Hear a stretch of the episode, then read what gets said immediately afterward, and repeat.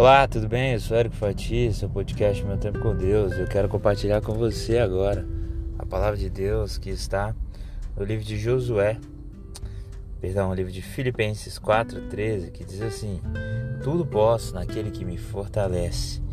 E Salmos 27:14 que diz: Espera no Senhor, seja forte, coragem, espere no Senhor.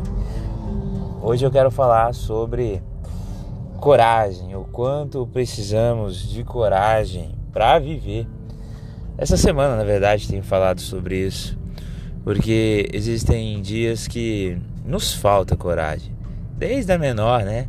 Aquela velha expressão, ai, falta-me coragem de sair da cama quando bate aquele frio e é difícil mesmo.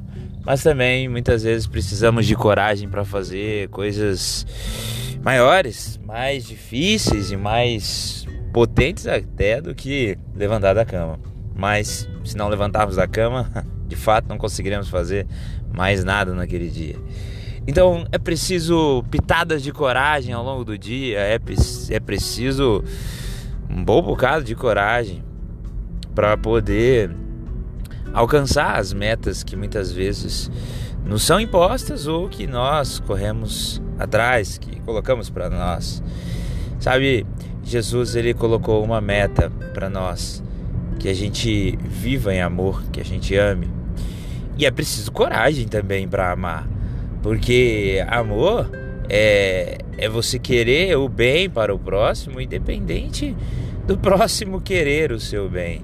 É necessário coragem, porque muitas vezes, quando na tentativa de amar alguém, colocamos em prática o amor, saímos pisoteados, machucados e é preciso coragem para amar. E Deus nos ensina o quanto tantos foram corajosos ali na Bíblia.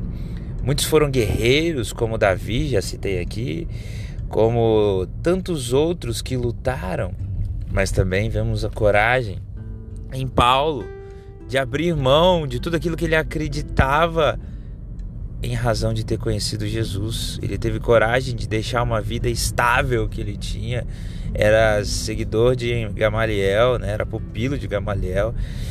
Ele tinha um profundo conhecimento das leis e ele entendeu que Jesus era maior do que toda e qualquer religiosidade.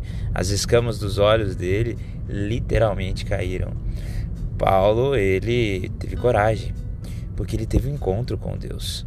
O amor de Deus, ele nos constrange, ele nos comove, ele também nos dá coragem. Tantos foram os homens corajosos da Bíblia. E nós precisamos de coragem, precisamos de coragem para vencer muitas vezes uma timidez, precisamos de coragem muitas vezes para vencer uma batalha difícil, precisamos muitas vezes coragem para ser aquele ou aquela que vai iniciar uma mudança. Precisamos de coragem. E essa coragem vem de Deus também. Ele nos capacita para que possamos dia após dia termos coragem e fazer tudo com intrepidez, com vontade, com ousadia. E ele capacita os escolhidos. Então eu quero dizer para você, não importa o tamanho do seu medo, não importa o tamanho do seu propósito, não importa quais sejam as dificuldades que você vê à frente. Se prepare, se capacite e vá em frente. Coragem. Todas as coisas nós podemos naquele que nos fortalece. Que Deus te abençoe. E coragem.